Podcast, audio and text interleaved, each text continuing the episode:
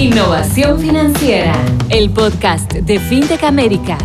La innovación financiera es un mundo fascinante, cambiante y lleno de retos para la banca tradicional. Queremos que nos acompañes con los protagonistas que están liderando la transformación digital. Con el patrocinio de Technicis, diferenciese y gane con nuestra plataforma de banca digital. Bienvenidos a Innovación Financiera, el podcast de FinTech Américas, con Rey Ruga. Buenos días y bienvenidos a todos. Vamos a conocer de primera mano el viaje a la innovación desde el mundo corporativo hacia un proyecto personal de FinTech visto por los ojos de un ejecutivo transformado en emprendedor. Estamos hablando de Stuart A. Stockdale, que tras su rápido ascenso como presidente y CEO de compañías líderes a nivel mundial como Western Union y JG Wentworth, Stuart ahora nos presenta su proyecto más atrevido, el lanzamiento de Relevate. Relevate es una nueva empresa de tecnología financiera para brindar servicios a los trabajadores asalariados por hora, que representan casi el 60% de todos los empleados acá en Norteamérica, pero tienden a estar desatendidos por los bancos. Relevate trabaja con los empleadores para permitirles brindarles a sus trabajadores acceso al dinero que han ganado sin tener que esperar por su cheque de nómina regular o depósito directo.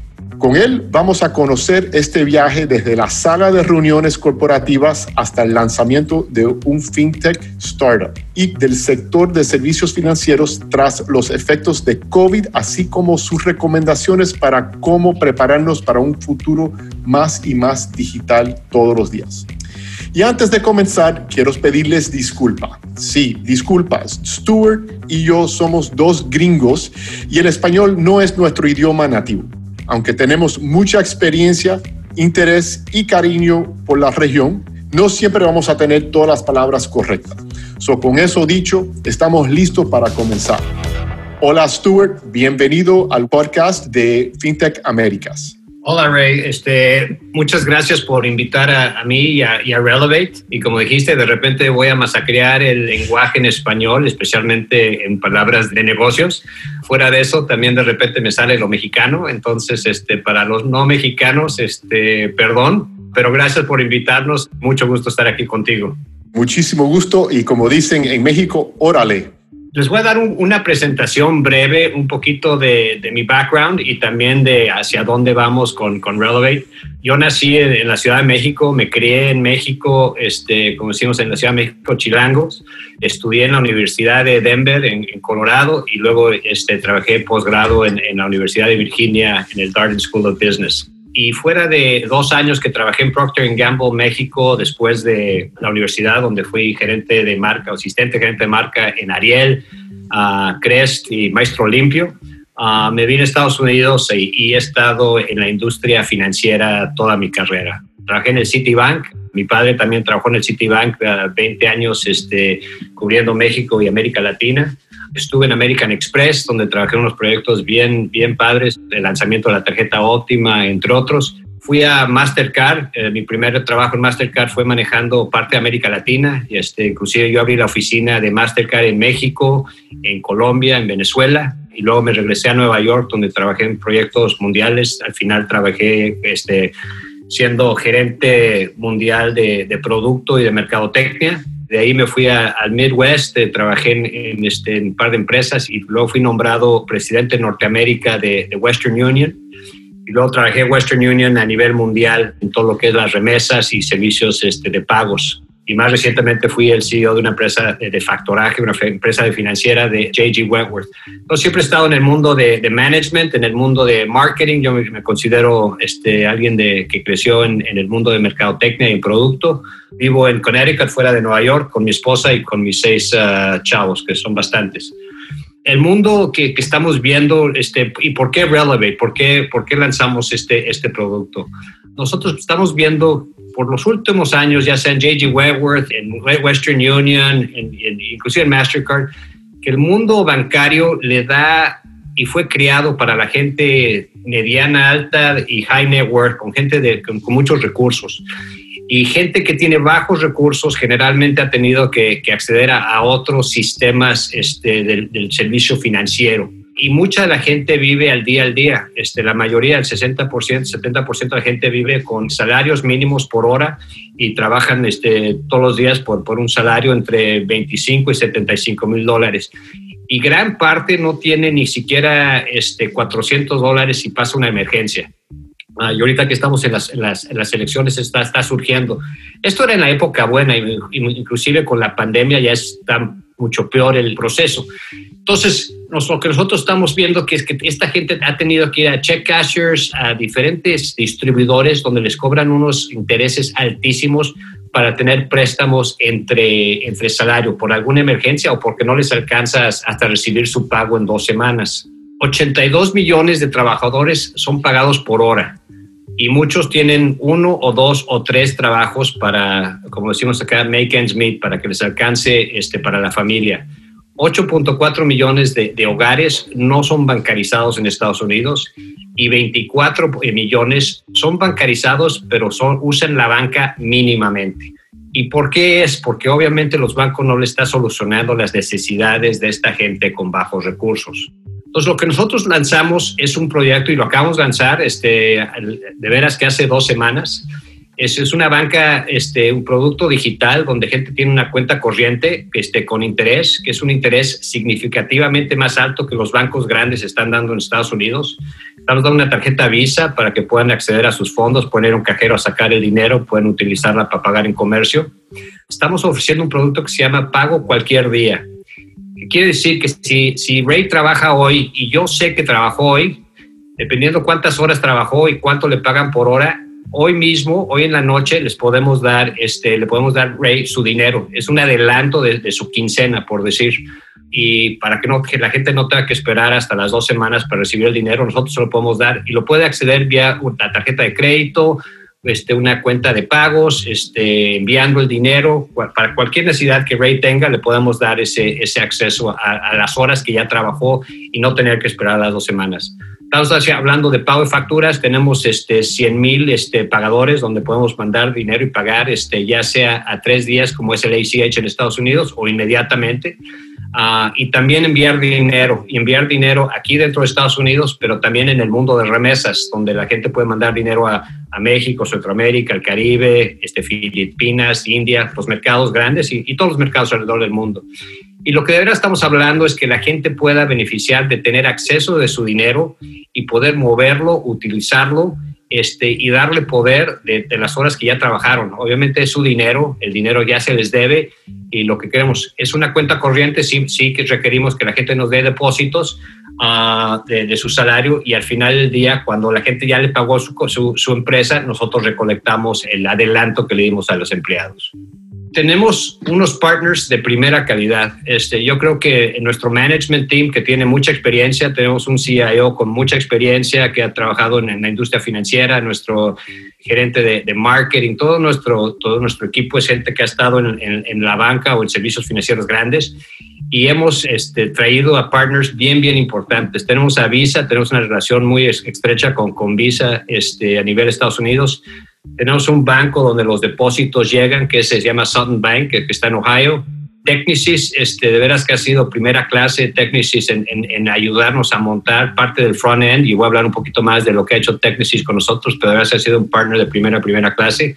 Paybearers para lo que es pago de facturas y envío de dinero este, y todo sobre una interfase que es totalmente integrado, tiene seguridad, tiene este, todo tipo de requerimientos por medio de las, entidades regulatorias que nos, eh, obviamente, sigue estamos hablando del movimiento de dinero a nivel nacional y a nivel mundial y obviamente todo lo que es el mundo de compliance viene siendo bien importante hablando de Technisys, es, este, yo conocí a, Germán ya hace varios años y cuando nosotros empezamos este proyecto, como hace un año, este, nos juntamos ahí en, en, Nueva York y empezamos a hablar de lo que nosotros queríamos montar.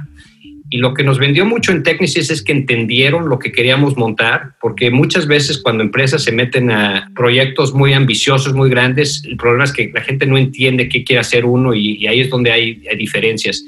Y nosotros nos metimos a, utilizar la, el Cyberbank de Technisys ellos son el sistema récord de nuestro Pay Any Day product, nuestro pago todos los días y parte del desarrollo de nuestro front end y obviamente integrar a todos estos partners que todos son muy ambiciosos, son todos son muy grandes, este, algunos son medio burocráticos. Poner todo esto junto, de veras que fue un proyecto bien este, interesante, ambicioso y Technici nos ayudó en, en, muchos de estos aspectos. Pero es un poquito lo que estamos haciendo, Ray. Este, no sé si tengas algunas preguntas sobre nuestro voyage. Por supuesto, y primero quiero felicitarlos eh, con que nuestro eh, amigo y colaborador Tom Groenfeld de Forbes eh, sacó una, una, historia sobre el lanzamiento de Relevate muy interesante para esos que están escuchando que quieren más información. Simplemente busquen Forbes y Tom Groenfeld y ahí van a encontrar el escrito que hizo, que, que salió ayer. Stuart, felicidades en el lanzamiento. Obviamente es un camino largo y esto es un cambio total de, del mundo del cual vienes. Empecemos un poco para entender qué fue lo que precipitó la transformación tuya personal desde eh, ejecutivo corporativo a emprendedor de fintech.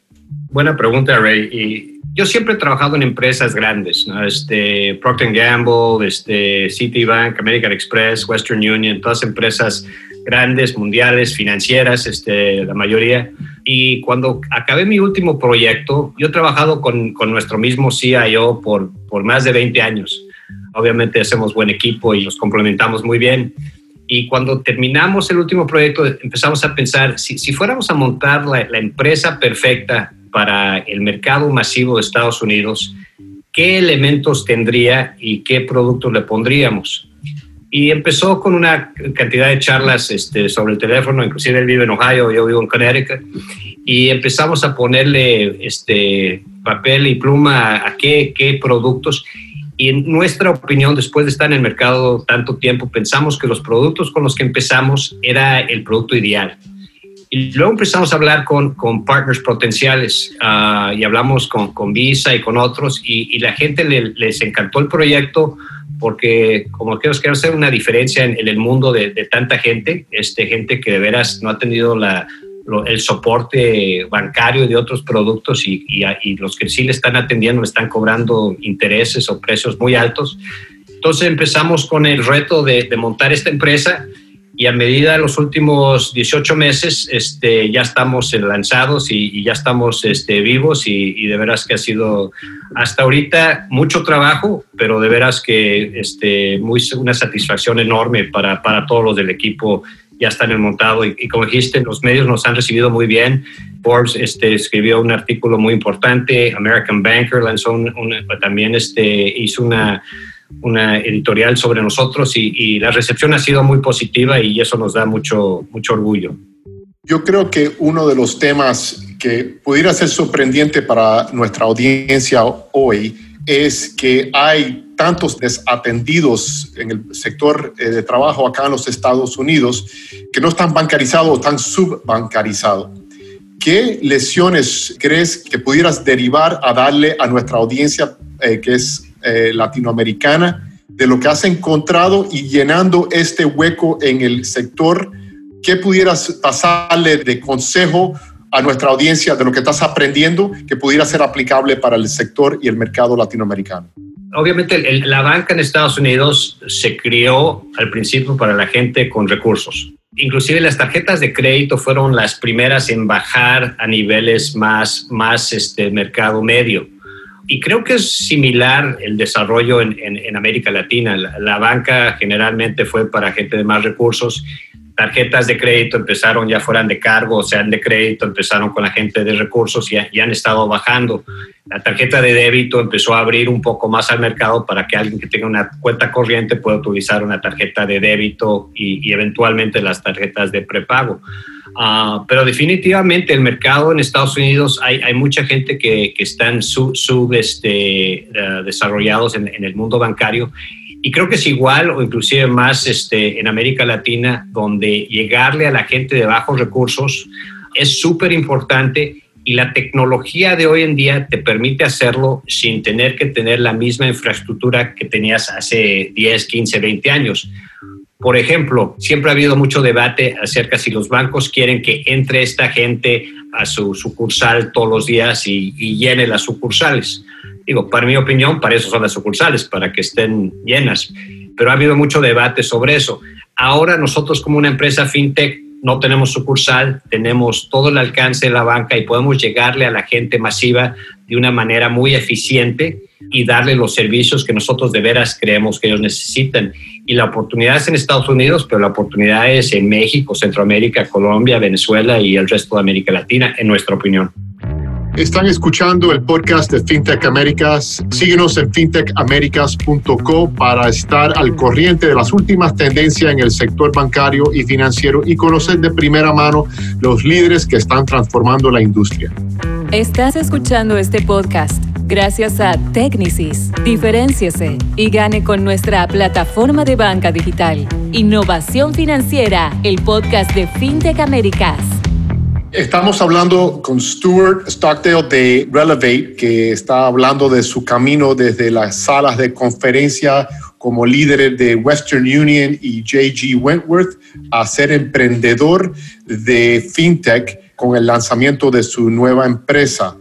Has traído un punto interesante. Nosotros, la audiencia en nuestra comunidad, empieza con una base y un enfoque en los bancos.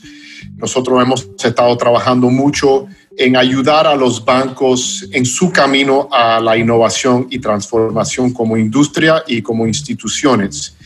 Acá uno de los puntos que, que ahora has, eh, has, levantado es el punto de la capacidad de cómo ustedes han podido traer capacidades, infraestructura, alta sofisticación, con muchísima agilidad, con un equipo básicamente pequeño.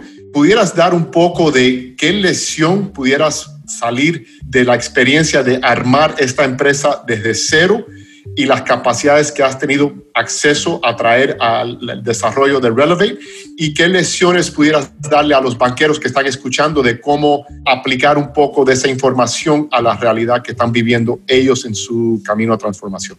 Sí, no, nosotros somos un equipo de, de, menos de 20 personas. Creemos que son gente muy capaz, este, saben lo que están haciendo y, y, más que nada teníamos un roadmap bastante bien definido de qué queríamos montar. Y la tecnología y los partners con los que escogimos nos han dado la escala de tener todas estas cosas integradas. Cuenta bancaria, tarjeta de débito Visa, interés en la cuenta, pago todos los días, payments en general inclusive remesas a nivel mundial. Y cada una de estas diferentes áreas son industrias entre sí. Y si ves uno a Western Union, donde trabajé, teníamos miles y miles de empleados, bancos, este, digo, tú y yo trabajamos en el Citibank en su día, que tiene no sé cuántos, 150 mil empleados. Nosotros por la tecnología podemos eh, este, dar servicios, este, ya sea de pagos o de cuenta, que son similares a los bancos enormes. Uh, entonces, lo que yo creo que es bien importante para la banca que está este, evolucionando o revolucionando. Este, el sistema de pagos y el sistema de banca y, el, y la banca digital está moviéndose rapidísimo. Y lo que yo creo que es bien importante para los bancos es que, que tengan una área, ya sea integrada dentro del banco o por completamente por separado, donde estén viendo todo lo que es el mundo de pagos, todo lo que es el mundo de fintech y evolucionarlo ellos mismos o eventualmente comprar lo que les interesa comprar. Porque una estrategia es montarlo por, ti, por sí solo, la otra es comprarla. Y hay empresas grandes que se dedican a comprar innovación y hay gente que la tiene dentro de sí. Pero si la tiene dentro de sí, yo creo que es bien importante que esa persona o ese grupo le reporte directamente al CEO, al director general, donde tenga un lugar en la mesa y pueda de veras tener influencia sobre la evolución tecnológica de, de las instituciones financieras. Mira, yo creo que otra lección, yo creo que arriba de eso es de, yo creo que para los bancos y instituciones financieras del legado de entender que las barreras de entrada que antes representaba los requerimientos de infraestructura, hoy con la nube y acceso a otras capacidades que se han desarrollado en el mercado, se han bajado esas barreras y puede la competencia poder crear productos y servicios financieros innovadores. Las barreras están mucho más bajas y, ejecutivos eh, con experiencias expanqueros que están entrando están encontrando los huecos, los vacíos que existen en el mercado y poder armar rápidamente soluciones altamente sofisticadas para poder llevarle estos productos a grupos y consumidores desatendidos.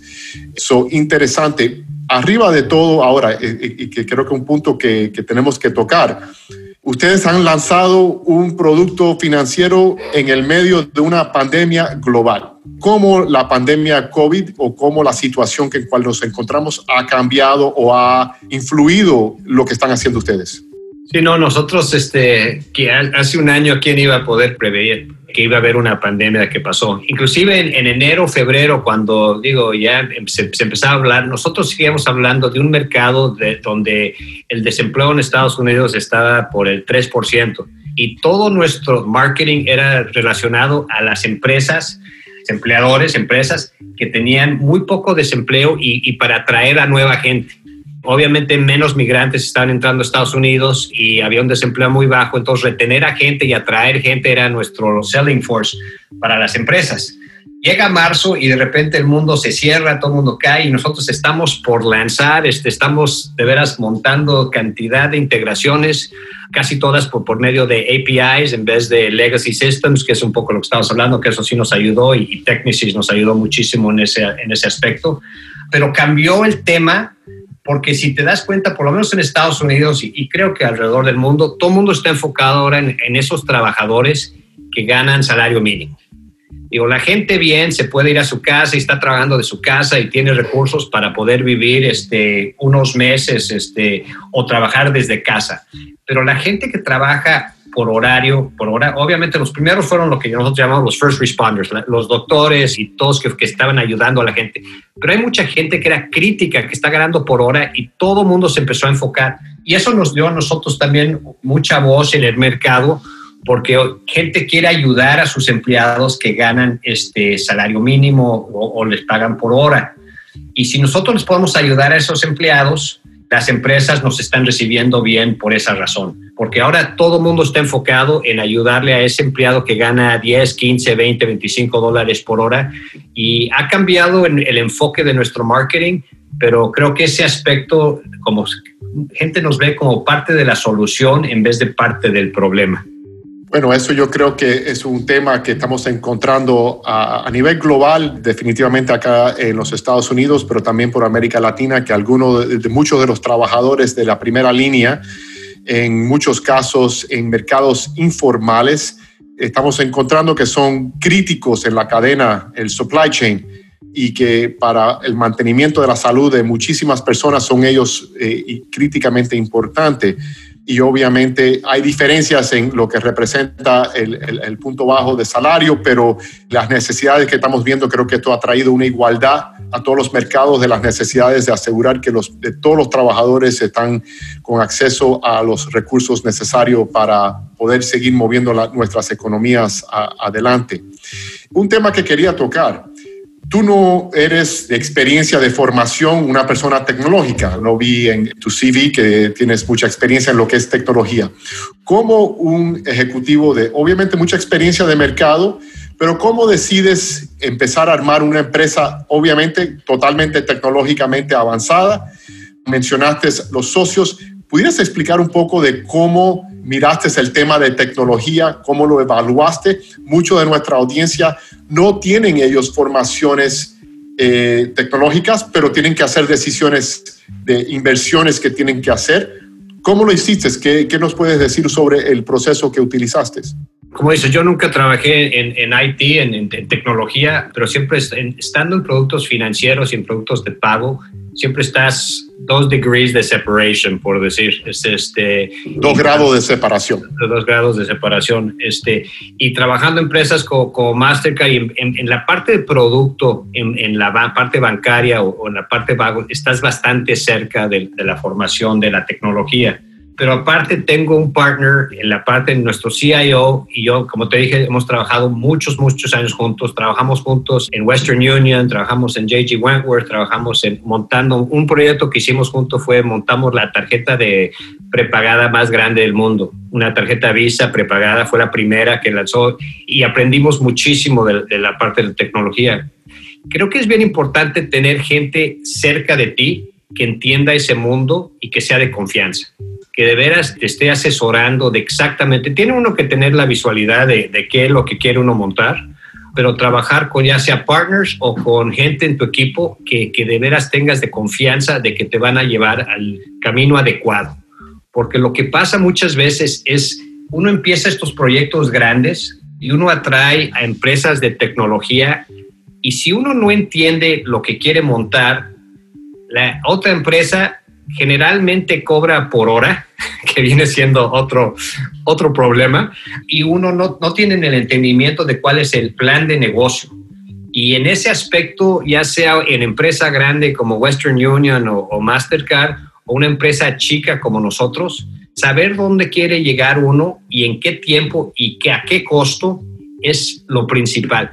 La tecnología y teniendo el partner, eso lo vamos a encontrar nunca tuvimos el miedo de que no íbamos a poder montar lo que queríamos montar porque sabíamos que la, tecnología existe. la clave era traer a los partners adecuados y tener el know-how de montar, de que al final del día, cuando lancemos esta cosa va a funcionar. Porque si ves todos los productos que estamos mandando, es cantidad de movimiento de dinero. Y no solo en la parte tecnológica, pero creo que igual de importante es la parte regulatoria que aquí mover dinero alrededor del país o alrededor del mundo tiene cantidad de regulación, donde cantidad de gobiernos están metidos porque se quieren asegurar que no vaya a haber, este, ya sea money laundering o yo no sea compliance, fraude o lo que sea. Y la parte tecnológica y la parte regulatoria son las partes más importantes de cualquier proyecto fintech, en nuestra opinión. Stuart, has hablado acá del tema de la tecnología en sentido de agilidad, de cómo una empresa pequeña, utilizando recursos, ¿cómo se organizan ustedes para poder ejecutar los servicios que están eh, ejecutando y cómo manejaron el tema de la regulación y el compliance? El mercado norteamericano es un mercado súper complejo y la verdad que muestra la capacidad y la potencia del sistema de, los socios y la verdad la capacidad que ha mostrado Technisys de tener en su tecnología avanzada. ¿Cómo organizaste esto? ¿Cómo organizaste los equipos para poder mantener la agilidad y al mismo tiempo ejecutar en un mercado tan regulado como el norteamericano? Siempre vemos el mundo del lado en el que estamos. Ahorita obviamente somos una empresa chica, cuando uno trabaja en una empresa grande como, como Western Union o como Mastercard o como Citibank, uno se, se, queja de que la burocracia no te deja hacer las cosas con la suficiente agilidad y la gente se mete en tu camino y siempre hay problemas y siempre hay obstáculos para hacer las cosas porque empresas grandes generalmente no son muy ágiles. Cuando uno entra a una empresa chica de 15 o 20 personas, entonces los recursos y time management viene siendo la parte más importante porque si no lo haces tú, este, no lo hace nadie. Inclusive este, inversionistas que, que entraron a, a, nuestra inversión, este, una de las preguntas eran, se pueden ustedes este, mover ágilmente porque digo, han trabajado en empresas muy grandes y, obviamente la burocracia y, y, hay alguien que les trae el café y quién, ese tipo de cosas, ¿no? Entonces nos daba mucha risa que nos preguntaran eso, pero, pero sí es, es, es poder este, trabajar con un equipo chico Empezamos con dos o tres personas, ahorita ya tenemos el, lujo de ser 15 o 20, pero empezamos con dos o tres. Y obviamente este proyecto era cantidad de diferentes piezas que tenían que caer y, son industrias en sí, por sí, la banca, la transferencia de dinero, pago todos los días este, y, payments y lo que empezamos bien importante era asociarnos con los partners adecuados que nos, nos, nos, podían dar la escala y que podíamos trabajar con ellos para que nos dieran la infraestructura que necesitábamos y poder poner todas estas piezas. Entonces, parte tecnológica, pero también es parte de tener los partners adecuados, sabiendo que tienen que trabajar entre sí y conectarse por medio de APIs. Y luego nosotros poder tener a gente que era capaz en la, en la, parte de mercadeo, en la parte de tecnología, en la parte financiera, en la parte de compliance, en la parte regulatoria, para poder asegurarnos que teníamos todas las bases cubiertas, porque estamos hablando de todo tipo de processes que necesitamos nosotros para poder montar todo eso y tener, como dices, money laundering, este, compliance, fraude, todo este esquema y poder asegurarnos de que estamos en cumplimiento con, con la banca, con el sector de empleados, porque acuérdate que también estamos trabajando en un mundo donde estamos trabajando con empleados y nos estamos dando un adelanto de su dinero y todo ese mundo también tiene sus propias leyes y regulaciones. El mundo financiero tiene uno, pero el mundo de empleados también es, es, es igual de complejo. Entonces tenemos buenos abogados y entre esos abogados que podemos trabajar pagándoles lo menos posible porque ya no somos una empresa de Fortune 500 que tiene cantidad de abogados que uno ni sabe cuánto le pagamos a los abogados cuando trabaja en una empresa grande, sabe que los usamos, pero la persona de negocio no sabe ni cuánto pagamos por... Y aquí cada peso o cada dólar cuenta y si estamos invirtiendo en tecnología y estamos invirtiendo en este, con abogados, tenemos que saber exactamente qué vamos a utilizarlo y asegurarnos que lo vamos a utilizar lo menos posible, pero estar 100% en cumplimiento de las leyes. Entonces, toda esta etapa es, es poder hacerlo con recursos limitados. Y entre eso sí nos ayudaron los partners. Creo que lo, lo que, que sí nos dio mucha ayuda es fue trabajar con, con, con partners, ya, ya, sea Visa o Payveris o, o, que sabían que éramos un startup y sabían nuestros retos, sabían que nuestro proyecto era muy ambicioso, tenían que tener un poquito cierta este, credibilidad de que íbamos a ejecutar lo que les dijimos que íbamos a ejecutar, pero todas estas piezas juntas fue una orquestación de varias gente bastante capaz de poder poner todas estas piezas que funcionaran juntas. Mira, aquí están entrando preguntas de nuestra audiencia y vamos a empezar desde el principio. Y acá dice, si se puede compartir la información, ¿qué ROI se puede esperar de un emprendimiento como este? So, ¿Qué fue? Si, eh, si hablamos de motivación, de oportunidad, ¿qué es lo que atrae a un ejecutivo a moverse al mundo de emprendimiento en términos de ROI? Sí, mira, hay, dos partes. Uno es la parte social, que, que, de veras que creemos que estamos haciendo algo que es, es innovador en la industria, que, que, va a ayudarle a muchísima gente en Estados Unidos. Eventualmente hablaremos si, si, vamos a México o a Centro y Sudamérica, porque creo que hay oportunidades para empresas como Relevant en, en el resto de América Latina y para ese punto el resto del mundo. Entonces, la parte social creo que es bien importante y poder hacerlo con precios que son de veras este, atractivos para los clientes. Número dos, obviamente tiene que ser este, rentable. Yo creo que todo proyecto tiene que ser rentable y rentable para nosotros y para nuestros inversionistas, que obviamente ven el mundo social, pero también ven el mundo financiero y quieren ciertos ROI para ellos. Nosotros pensamos que entre 18 y 24 meses vamos a llegar a break even con nuestra inversión y nuestras proyecciones. Si llegamos a un millón de clientes, esta empresa vale un billón de dólares.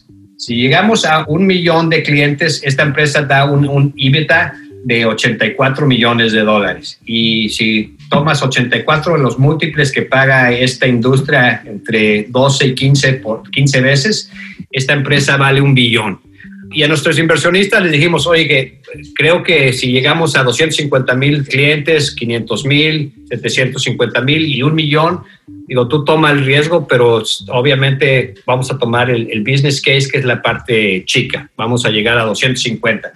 Y si escala, nos va a ir muy, muy bien y a todos los inversionistas y obviamente lo estamos haciendo como, como una inversión financiera pero sí creemos que hay oportunidad, este, como vimos en el, en, el, en el artículo de Forbes y en el artículo de American Banker, todo el mundo está viendo que este mercado es un mercado y yo creo que obviamente va a haber más competencia, nosotros vamos a iluminar a otra gente que entre al negocio, ya sea aquí o en América Latina, y sabemos que va a haber más competencia, pero al final del día el que va a ganar es el consumidor y creemos que Relevate va a ser uno de esos ganadores, o así esperamos y el ROI va a ser muy bueno para, para los inversionistas y, y, creemos que también va a ser este, para los clientes. Y, y un ejemplo, acabo de estar en New York, en, en, Nueva York, estuvimos ahí en el, en el Marriott, en Manhattan y en, en, el Holiday Inn. y presenté yo el proyecto a los empleados. Son los empleados, estos este, hoteles tuvieron, han estado abiertos todo por medio de la pandemia.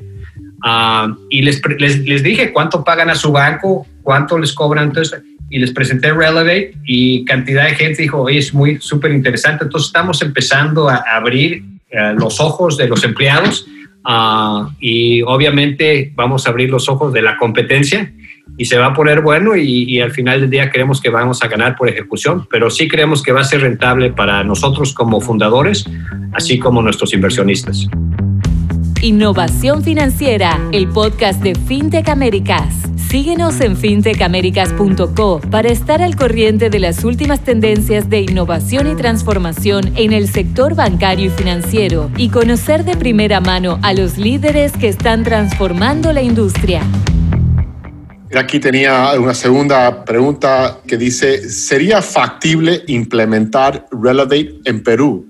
Tienen partners en Perú y dice, le consulto porque en Perú hay un gran proyecto del gobierno para bancarizar a un gran porcentaje de personas que no tienen cuentas bancarias. Esto fue un elemento crítico para hacerles llegar un bono por tema del COVID. acá tenemos a, Perú en la mesa buscando a ver si hay oportunidades para Relevate. Yo creo que sí, definitivamente, ya sea Relevate o alguna otra cosa que se parezca a Relevate yo he estudiado más a México, por haberme criado ahí y obviamente voy a México seguido. Pero la parte bien importante es que si el mercado financiero acepta una innovación, obviamente se necesita un banco, se necesita fintech, se necesita know-how, y ya sea que los bancos lo hagan ellos mismos o que lo haga una fintech en asociación con un banco, Relevate u otro, este, sí, eh, yo creo que Perú, Colombia, Argentina, Brasil, todos México son mercados ideales para Relevate y yo creo que entrar a ese, y el gobierno lo va a aceptar con manos abiertas, porque todo lo que está, muchos de los gobiernos en América Latina están enfocados en, en expandir productos financieros a las masas a la gente de bajos recursos y bancarizarlos. Y yo creo que este producto, si ayuda en Estados Unidos, y ya hablamos de los números, no sé exactamente los números en Perú, pero me imagino que inclusive son más, un mercado más chico, pero los números son igual de importantes con la gente de bajos recursos que necesitan productos financieros.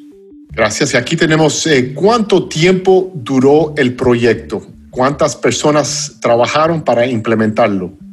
Ya llevamos como 20 meses desde que las primeras reuniones que hablé, que mi CIO, otro cofundador y yo nos, nos reuníamos dos veces por semana a hablar todo lo que necesitábamos. Inclusive al principio eran muchos debates sobre qué productos y cómo empezamos, y con uno, con todos y, y, así.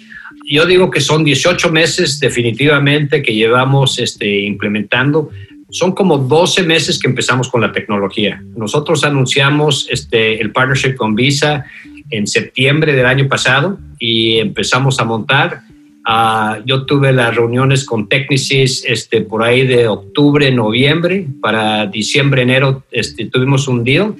Y, y, en seis meses esa parte, lo que yo llamo el front end y el cyberbank y el pay any day, este, en los últimos seis meses.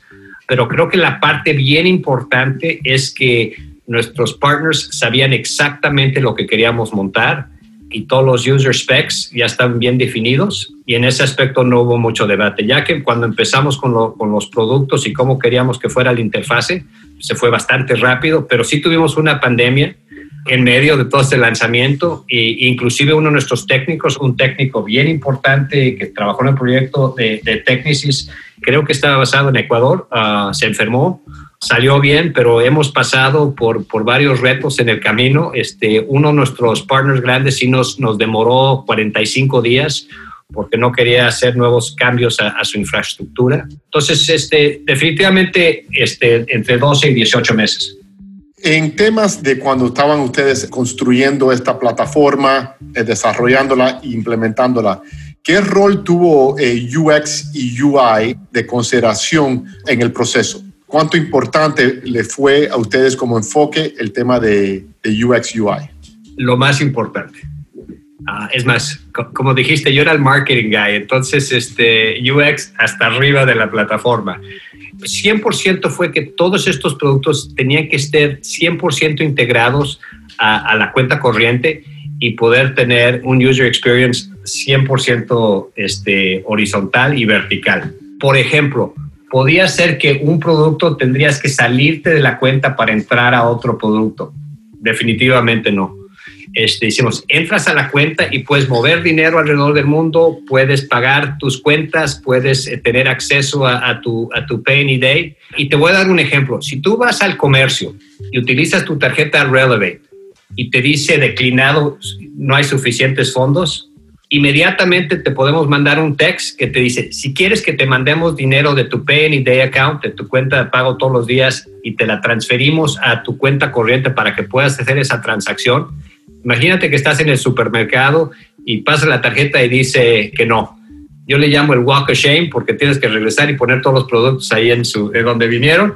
Pero nosotros podemos inmediatamente, parte del user experience queríamos que fuera que inmediatamente te mandamos un text, te mandamos un dinero, y no es un sobregiro, eso es un adelanto del dinero que ya te pagaron, pero en ese aspecto todo el, el user experience tenía que ser 100% ágil y eso era un deal breaker. Cualquier partner que nos dijera que no podía integrarse de la manera que queríamos, y hubo muchas reuniones con, con inclusive técnicos en la mesa de que gente quería hacer un shortcut o hacerlo de alguna otra manera para que fuera un poquito más fácil esa integración.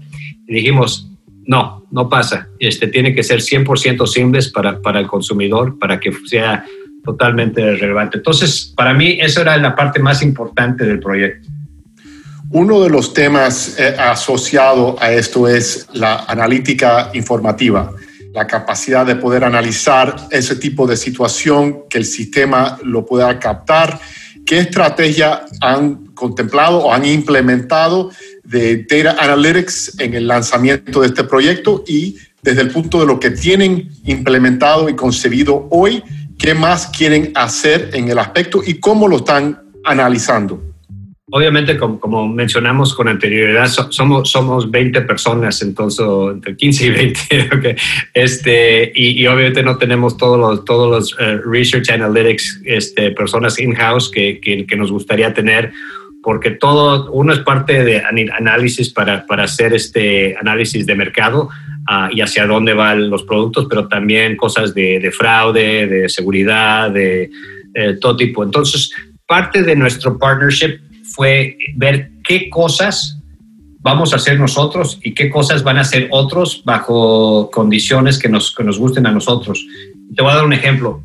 Unos inversionistas inclusive nos dijeron, no deberías tener customer service, debería ser 100% por medio de tecnología en vez de contestar el teléfono y fuera por chat. Y yo dije, sí, vamos a hacer chat, pero necesitamos tener customer service, atención a clientes 24/7, las 24 horas todos los días. Y gente decía, no, eso te, va a salir muy caro y, ¿dónde vas a montar tanta gente? Y dije, voy a conseguir un proveedor que me dé 24/7 en inglés y en español, porque mucha de nuestra gente, este, empleados van a ser hispanos aquí en Estados Unidos. Ah, y, voy a pagar por, por minuto, pero lo, lo, voy a ofrecer porque esta cliente queremos que su experiencia sea muy, muy positiva desde el principio, darles atención al cliente que a primera instancia pueden recoger, pueden hablar con, con, alguien que si tienen algún problema les podemos atender. Y eso es customer service, ¿no? Esa es la pregunta es relevante en que es, es una, que alguien nos va a hacer esa labor pero todos los días lo estamos checando, todos los días levantan el teléfono y dicen, Relevate, may I help you? O Relevate, ¿le, puedo ayudar? Porque tenemos inglés. Todo, todo nuestro interfaz es en inglés y en español, como es el Customer Service. Pero los analytics, el fraude, todo ese tipo de cosas, obviamente son cosas que tenemos a gente que nos está ayudando, no gratis, porque estamos pagando, pero no tenemos que nosotros traer esa gente in-house. Eventualmente sí haremos esa evaluación de qué traemos este, dentro de la casa y qué no pero estamos empezando con partners. Has mencionado un par de cosas que, que, me ha hecho interesante. Obviamente tienes tu trayectoria y tu experiencia trabajando con Western Union, también entendiendo la importancia de la América Latina a esa empresa y a ese sector de mercado. Y has también ha mencionado acá que un gran porcentaje de los clientes esperados de Relevate van a ser latinos. Eh, habíamos en conversaciones previas, estamos hablando de 25 mil millones de dólares que pasaba de los Estados Unidos a, México y un monto parecido a Centroamérica. La capacidad de, de, la plataforma de ustedes permite que el empleado que tome el préstamo pueda transferir inmediatamente la plata a su país, a, a una persona recibiendo en su país? Sí, mira, el mercado de remesas es enorme. Remesas a México es, el ingreso número dos de dólares a México después de, del petróleo inclusive más grande que el turismo en, en las épocas buenas del turismo. Obviamente ha bajado mucho el, turismo. Y generalmente el mercado de remesas, tanto aquí como en, con los países que reciben el dinero, ha sido un, ha sido un, un negocio de efectivo. Y, y, Western Union, la mayoría del negocio viene siendo por efectivo, donde uno va al, al comercio y da sus 100, 200, 300 dólares en efectivo, se los entrega a la persona allí en Western Union o, MoneyGram o RIA o, cual sea y mandan el dinero y generalmente lo reciben del otro lado este, también en efectivo. Puede ir a cuenta, ahorita a cuenta cuenta también está, emergente, está creciendo y todo. Lo que nosotros creemos que es bien diferente es que alguien va a tener una cuenta bancaria en Relevate y va a tener ahí sus depósitos de todo lo que trabajó durante las dos semanas. Entonces, los depósitos directos van a entrar ahí.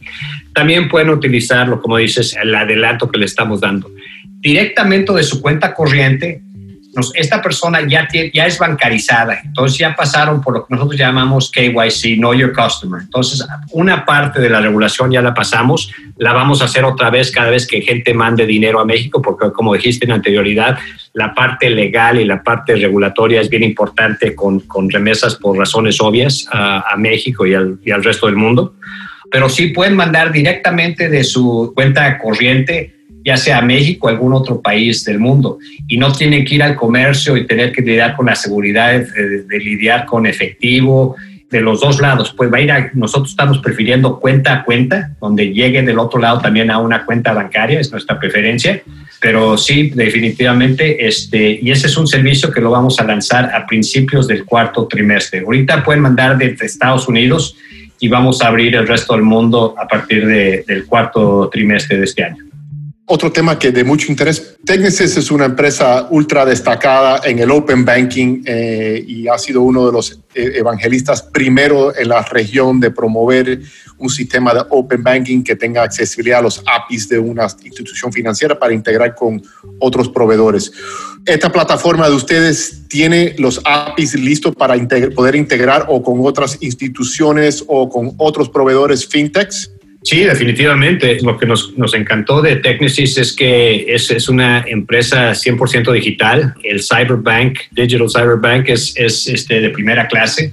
Inclusive yo, yo conocía a Technisys desde antes de este proyecto. Entonces, cuando me reuní con ellos en Nueva York, este, en octubre del año pasado, ellos ya tenían un poquito de entendimiento basado en nuestro, en nuestro anuncio con, con Visa que queríamos montar pero sí requirió sentarnos dos o tres veces con, con, la parte comercial como la parte tecnológica. De veras, lo que nosotros queríamos saber es que, que ellos entendieran lo que nosotros queríamos montar en vez de lo que ellos tenían. Y, y, obviamente tenían cantidad de recursos en cyberbanking, en digital banking, pero había partes que nosotros todavía necesitábamos desarrollar. Y un ejemplo de eso es que nuestro pago todos los días era un producto que no existe. Entonces le preguntamos a Technisys, ¿les interesa montarnos esto o no? Y es parte del proyecto o no. Y a lo mejor los hubiéramos utilizado, a lo mejor no. Pero el hecho de que nos había partes del Cyberbank, porque no estamos utilizando toda la parte de core banking de, de, de el hecho que estaban dispuestos a desarrollar con Java todo lo que era el Pay Day y desarrollar lo que era parte de nuestro front end, todo lo que es la visualizar y el user experience que estamos hablando, lo entendieron y cuando dijimos, ¿sabes qué? Esto es lo que les podemos pagar, porque estamos también, es una empresa fintech, ellos, como tú dices, tienen cantidad de experiencia en, en, este, América Latina, obviamente ya tenían este, ah, operaciones en Toronto, que inclusive nosotros estamos utilizando, de veras que ha sido cuando te reúnes a nuestras reuniones tecnológicas, está gente en Toronto, está gente en Ecuador, está gente en, Brasil, Argentina, y de veras que es, una, es un desarrollo regional para lo que estamos haciendo aquí. Pero fíjate que en Technisys entendió lo que queríamos hacer y a qué plazo. Y por medio de su sprint process estaban haciendo cosas cada dos semanas y de veras estamos viendo el, el progreso todos los días, que nos dio mucha no satisfacción, pero aseguranza de que lo estaban haciendo a, tiempo y con el costo que nosotros necesitábamos, porque ahí, como te dije antes, cantidad de veces cuando gente no entiende bien el proyecto, gasta cantidad de dinero y tiempo y nosotros no teníamos ni dinero ni tiempo, o poquito dinero y, poquito tiempo. Entonces, este, verás que ellos no entendieron y, no, obviamente nosotros también vimos otras plataformas en Estados Unidos y, plataformas con las que tenemos, digamos, años y años de experiencia y tenemos relaciones más bien en el legacy systems y también vimos a algunos otros este, digital banking platforms y nos gustó, este, uno, la personalidad de Technisys y otro, las aseguranzas que nos podían montar lo que nosotros necesitamos en tiempos muy, muy comprimidos. Bueno, yo creo que una de las tendencias que estamos viendo son empresas eh, como Technisys que se han destacado en mercados emergentes que le han requerido y tener una agilidad interna, externa, por todos los lados que ahora cuando llegan y se encuentran acá en el mercado norteamericano eh, es algo nuevo y refrescante para el mercado bancario acá que están acostumbrados a increíblemente pocas opciones eh, para muchas de estas tecnologías y empresas que están entrando como técnicos. Le está poniendo muchísima competencia y le está trayendo muchísima agilidad al mercado. Aquí tengo una última pregunta que, que viene acá que dice, ¿cómo llegaron a esa UX? Hablando de la experiencia que habías mencionado anteriormente, ¿hicieron pruebas con usuarios o se realizó en base a la experiencia de los involucrados? Yo diría que los productos que montamos era basado en, la experiencia. No, nos queríamos meter a préstamos. Para gente de bajos recursos, si alguien va a un payday lender, a, una de estas personas que, te prestan dinero entre quincenas, generalmente te cobran entre el 150 y el 400% de interés, con el objetivo de que vas a pagar el préstamo cuando te llegue la quincena. Y lo que pasa es que muchas veces la gente no paga y tiene, una, tiene ahora un, préstamo a, a, 150 o 400 por ciento. Entonces, en mi opinión, alguien que necesita un préstamo a 400 por ciento pues no debería tener el préstamo. Eh, period, end of story. Entonces, todos nuestros productos son transaccionales, dándole acceso a sus fondos y uso y flujo de, su dinero, porque al final del día todo lo que estamos hablando son dineros que, pertenecen al empleado. No le estamos dando este préstamo, sí le estamos dando un adelanto, pero de, de su dinero. Entonces, los cuatro productos son basados en la experiencia de los fundadores de que nosotros qué creíamos que el mercado necesita. Hablando de eso, hemos hablado con muchas empresas y un ejemplo, estamos hablando de una, empresa de, de, fast food, de comida rápida, este, muy, muy grande aquí en el noroeste de Estados Unidos. Ellos tienen muchas, obviamente, sucursales, este, tiendas de, comida, en este caso son este, cafés y donas y ese tipo de cosas, eh, muy grandes. Y nos hablaron de la cantidad de empleados que no tienen dinero cuando llega al final de la quincena y que hasta ellos tienen una cajita, lo que llaman una caja chica, de poderle prestar dinero, especialmente a los empleados de confianza, para que puedan llegar a la quincena y, poder venir a trabajar y, ayudar en cualquier cosa que necesita. Entonces, obviamente, la cuenta corriente queríamos que se fueran bancarizados. Dos, el pago todos los días creemos que es un producto que, que va a ser un golazo porque la gente necesita su dinero pagar cuentas y pagar las cuentas ahorita son productos que nosotros hemos vivido, que sabemos que son bien importantes para esta gente. Y no solo pagar cuentas, pero pagarla hoy para que no te corten la agua o la luz o lo que sea. Y transferencia de dinero, cantidad de gente son inmigrantes, lo, lo hemos visto en todo el negocio, este, con los hoteles que vimos en, en Nueva York. 100% de la gente con la que hablé, y fueron bastantes, son, son hispanos. O si eran, eran, la mayoría eran dominicanos, centroamericanos, algunos mexicanos. Y, y, dije, ¿cuántos mandan dinero a sus países? Y todos levantaron su mano. Entonces, parte fue feeling de qué creemos que son los importantes, porque hemos estado en, la industria de pagos y, banca en Estados Unidos por mucho tiempo y poderlo hacer a unos costos que fueran atractivos para, para, el, para el consumidor y al mismo tiempo que nosotros todavía también pudiéramos hacer dinero, que es, que es obviamente importante. Bueno, Stuart, se nos ha acabado el tiempo. Eh, sabes que a mí me encantaría poder seguir y me encanta estar platicando y, estar, bueno, y, espero que estemos platicando otra vez en otra ocasión para seguir el camino de, de Relevate. Te agradezco muchísimo que hayas tomado el tiempo para hablar con nosotros y darnos un poco de tu historia y de lo que estás haciendo con Relevate. No, mil gracias, Ray. Y, de veras que el gusto es nuestro y, el agradecimiento a, ustedes, este, a Technicis, a todos, porque nosotros somos una empresa chica que está empezando y, obviamente el apoyo y, la audiencia y, la credibilidad que nos da estar con ustedes este, nos da muchísimo gusto decir la historia, platicar la historia y te contamos cómo van los próximos meses. Este, esperemos que muy bien. Bueno, muchísimas gracias. Nosotros acá en FinTech América seguimos buscando las historias de interés para nuestra comunidad, especialmente para banqueros en el medio de, una, de la innovación y la transformación en una época de muchísima incertidumbre que estamos viviendo. So, acá seguimos nosotros a traerles las historias que ojalá eh, los ayuden a, a, cada uno de nuestros miembros en sus propios caminos hacia la innovación y transformación. Y con eso nos despedimos desde FinTech Américas, yo acá en Miami, eh, Stuart en Connecticut.